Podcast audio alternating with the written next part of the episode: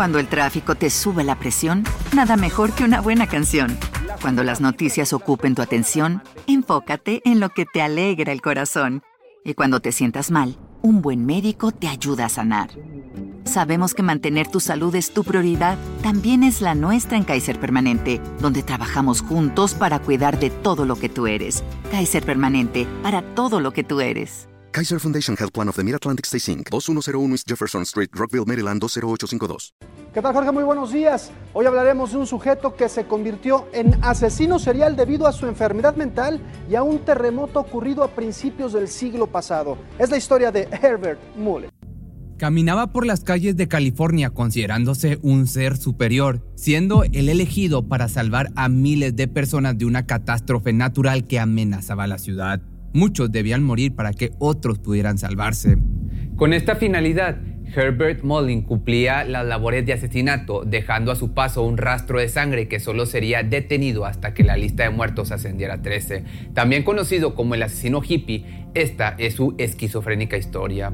El mensaje divino llegó a la mente de Herbert el 13 de octubre de 1972. Conducía por una carretera en Santa Cruz, en California, cuando a lo lejos pudo notar la silueta de un sujeto. Su nombre era Lawrence White, mejor conocido como Whitey, quien tenía 55 años de edad y vivía en situación de calle. No tenía un techo fijo donde dormir y para trasladarse de un lugar a otro, de vez en cuando pedía un aventón en las avenidas. Desconocía por completo que ese día le haría la típica señal de right a una persona que estaba a punto de convertirse en un despiadado asesino serial. Sería Whitey la primera persona sacrificada por un bien común mayor. Enseguida el conductor se detuvo a un costado del peatón, le preguntó hacia dónde se dirigía y le dijo que no tenía ningún problema en llevarlo. De modo que el hombre subió al automóvil y justo antes de emprender el camino, Herbert hizo una pequeña pausa. Mátame para que otros puedan salvarse. Fue la súplica que escuchó en su cabeza, presuntamente proveniente de su ahora copiloto. Ese instante de locura resultó crucial para que el detonante de supuesto Salvador se transformara en el motor principal de su primer homicidio. Inmerso en su mundo esquizofrénico, se dejó llevar por la adrenalina y tomó un bat de béisbol con sus manos. Lo dejó ir con todas sus fuerzas sobre la cabeza de la víctima que murió instantáneamente. Así, inauguró lo que sería una larga lista de brutales homicidios, sacrificios humanos que debía perpetrarse para evitar que un terremoto supuestamente azotara en la ciudad tarea que sería llevada a cabo por el asesino hippie. Este hombre arrastraba las secuelas de una vida complicada, incluso desde su infancia tuvo que aprender a lidiar con cierto tipo de violencia a su alrededor.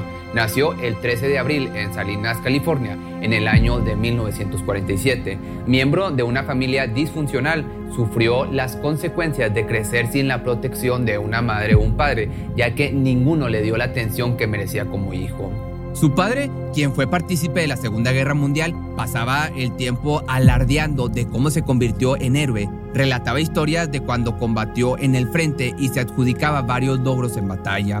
Lejos de ser un buen ejemplo para su hijo, solo le dio una educación en la que las agresiones físicas eran parte de la vida diaria Recurrir a ella para solucionar conflictos se volvió su más conocida forma de comunicación. Además, se le inculcó desde muy chico el amor por las armas. Sin embargo, a pesar de esta cruda realidad en casa, Herbert luchaba por mantener esa sensibilidad que le caracterizaba. En el colegio era un compañero agradable y respetuoso, no tenía problemas en convivir con amigos. Como alumno se destacaba por su inteligencia, fue considerado un estudiante brillante, aplicado y nombrado como la persona con más probabilidad de tener éxito. La vida siguió su rumbo sin aparentes cambios significativos, mantuvo alto su promedio y pronto se hizo de un amigo que se convertiría en el mejor. Su nombre era Dean Richardson. Se volvieron inseparables por algunos años hasta que una tragedia los embistió. Luego de la graduación escolar en 1969, Dean falleció a causa de un terrible accidente automovilístico.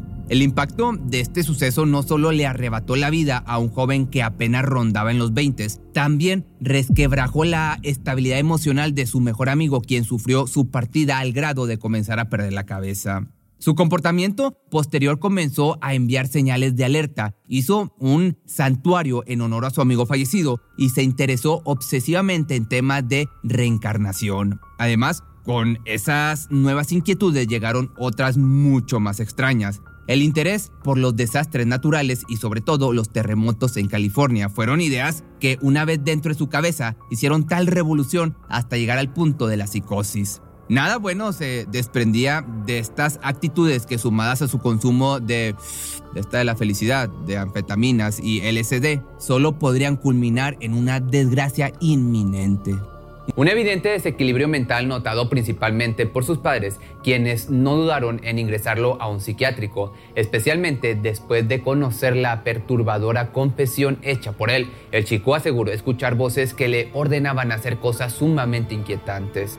Se le podía ver en su piel quemaduras de cigarrillos ocasionadas por él mismo. Se lastimaba las manos dando fuertes puñetazos a la pared, con la cual luchaba pensando que era otra persona. Incluso comenzó a desarrollar distintas personalidades. De pronto un día se convertía en un boxeador, mientras que al otro aseguraba ser un ciudadano mexicano o un hippie.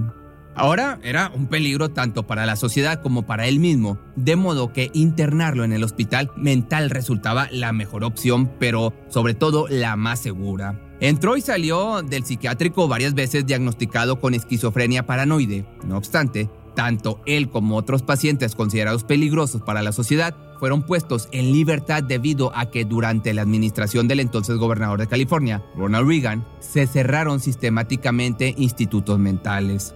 De esta manera, Herbert quedó sin supervisión profesional, además de que tampoco se le prescribió medicamento o tratamiento para evitar paranoias futuras, especialmente una que rondaba por su cabeza y que resultaría totalmente devastadora. Curiosamente, su cumpleaños justo el 18 de abril coincidía con el aniversario de uno de los sismos más fuertes que en 1906 sacudió a todo San Francisco. De magnitud 7.9 en la escala de Richter, dejó a su paso por lo menos 100.000 muertes únicamente en dicho lugar. Simple casualidad, motivo de la locura del joven, pues de pronto llegó a su mente perturbada un supuesto mensaje cuya recepción traería consecuencias mortales.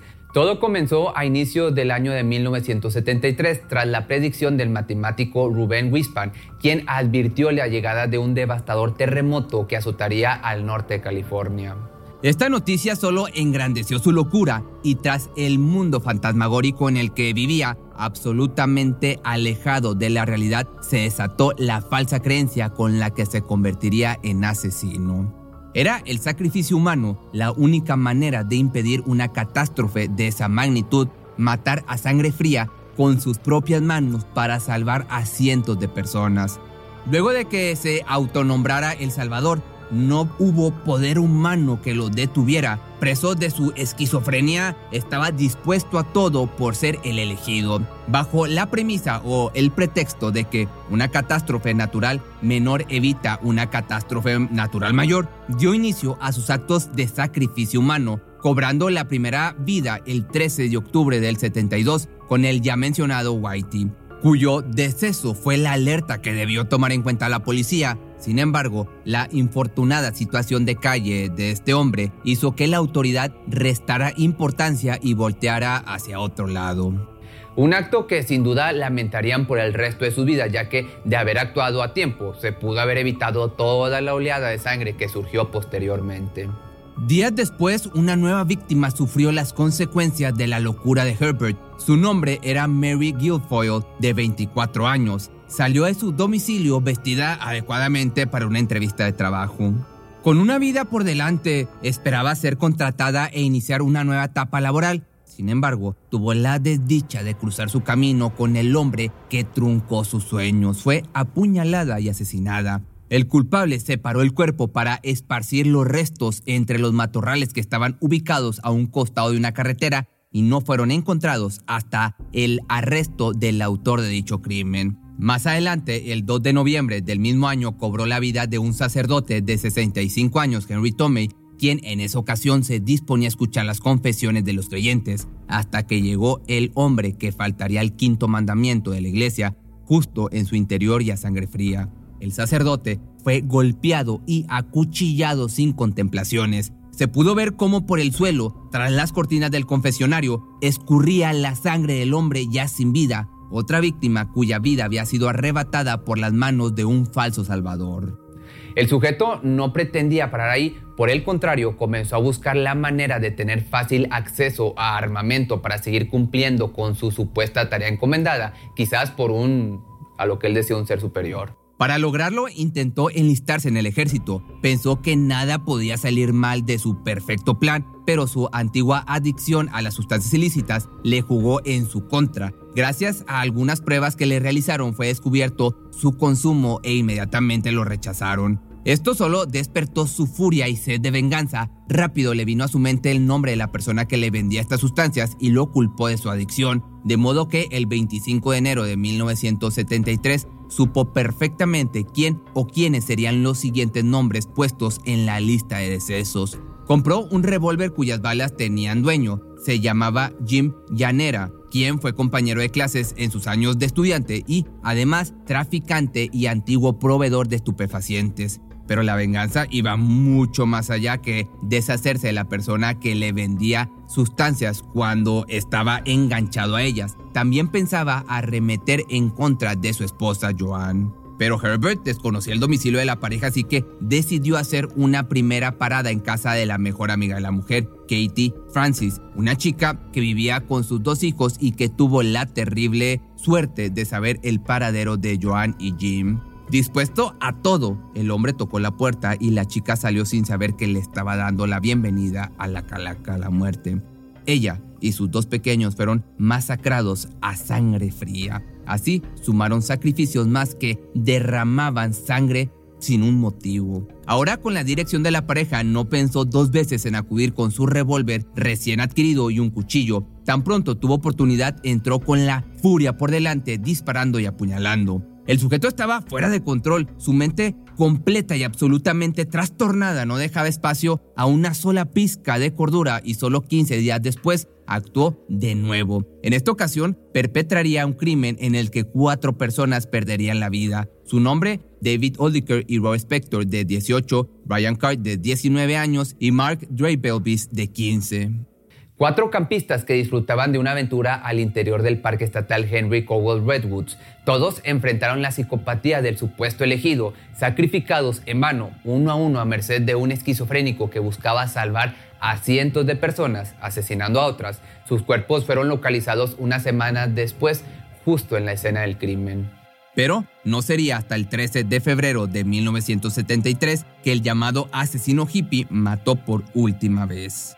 Ese día, perdido en su locura, en su demencia, manejaba su vehículo, quizá sin rumbo acechando a alguien que le pareciera un buen prospecto como sacrificio, e incluso esperando que las voces en su cabeza le dijeran, mátalo a él. Tal vez nunca se sepa cómo seleccionaba a sus víctimas, sin embargo, lo cierto es que la mayoría fueron al azar, sobre todo la última, Fred Pérez de 72 años de edad. Un hombre, pues obviamente la tercera edad que, como de costumbre, salió ese día a podar el pasto. El hecho de que estuviera en el porche de su hogar no le dio ningún motivo para siquiera pensar que estaba en peligro y que esos instantes serían los últimos de vida. Herbert Mullin condujo a lo largo de esa calle y cuando vio al hombre se estacionó, bajó la ventanilla del copiloto, sacó su revólver y le disparó a distancia directo al pecho. Pero algo fue distinto esta vez hubo un testigo.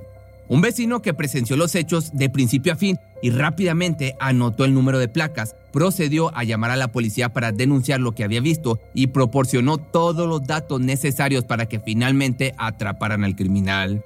No pasó mucho tiempo cuando una unidad de policía dio con el auto sospechoso y lo capturaron. No puso resistencia al arresto y fue el fin de los sacrificios humanos. Los seres humanos a lo largo de la historia del mundo hemos protegido nuestros continentes de terremotos cataclísmicos mediante el asesinato. En otras palabras, una catástrofe natural menor evita una catástrofe natural mayor. Estas, obviamente, fueron las palabras de este psicópata, de este loco. Los detalles que dio en su primera declaración causaron terror en la comisaría. Cada detalle de todos los homicidios, tanta muerte y sangre derramada a manos de una persona que aseguraba haberlo hecho todo, por voces que se lo pedían. A pesar de su confesión, la policía se dio a la tarea de registrar su departamento para recabar pruebas suficientes y proceder a condenarlo. Y allí estaban la colección de los artículos periodísticos de todos sus crímenes, además de una Biblia y el libro The Life and Times de Albert Einstein, que te va a estar apareciendo aquí la foto.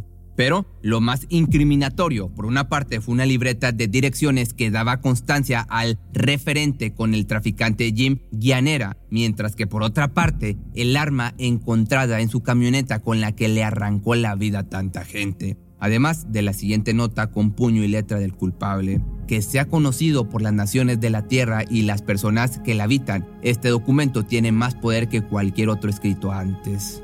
Una tragedia como la que ha ocurrido no debería haber ocurrido y por esta acción que realizo por mi propia voluntad estoy haciendo posible que vuelva a ocurrir, porque mientras pueda estar aquí debo guiar y proteger a mi dinastía.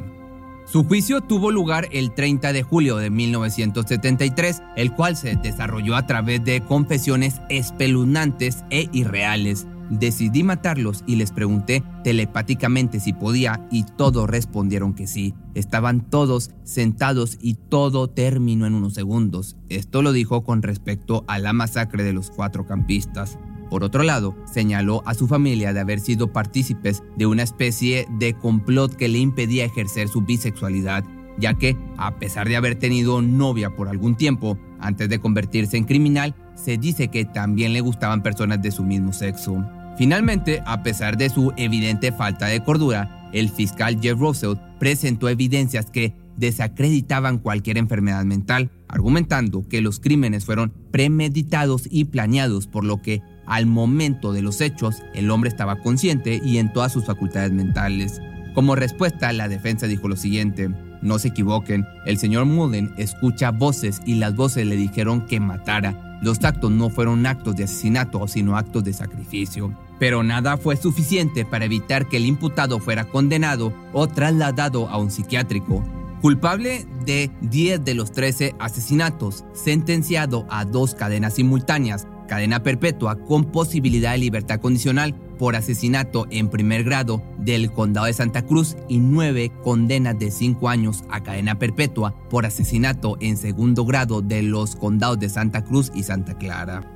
Herbert Mullin trató por todos los medios posibles durante 50 años que se le concediera la libertad condicional, la cual le fue negada 11 veces, la última en 2021 con posibilidad de apelación hasta el año 2025, algo que no podrá hacer jamás puesto que perdió la vida el 18 de agosto del año 2022, o sea, de este año, por causas naturales en el Centro de Atención Médica de California cuando tenía 75 años. Si te gustó este video y aparte tienes una historia paranormal que te gustaría que relatara, me la puedes mandar a correo arroba pepemisterio.com.mx o por mis redes sociales.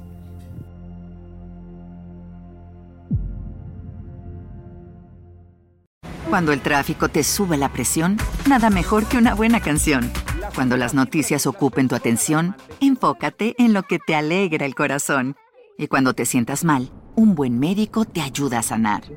Sabemos que mantener tu salud es tu prioridad, también es la nuestra en Kaiser Permanente, donde trabajamos juntos para cuidar de todo lo que tú eres. Kaiser Permanente, para todo lo que tú eres. Kaiser Foundation Health Plan of the Mid-Atlantic Stay Inc., 2101 East Jefferson Street, Rockville, Maryland 20852. ¿Te preocupas por tu familia? Entonces, ¿por qué darles solo huevos ordinarios cuando pueden disfrutar de lo mejor? Eggland's Best, los únicos huevos con ese delicioso sabor fresco de granja, además de la mejor nutrición, como 6 veces más vitamina D, 10 veces más vitamina E y 25% menos de grasa saturada que los huevos regulares, además de muchos otros nutrientes importantes. Así que, dales los mejores huevos.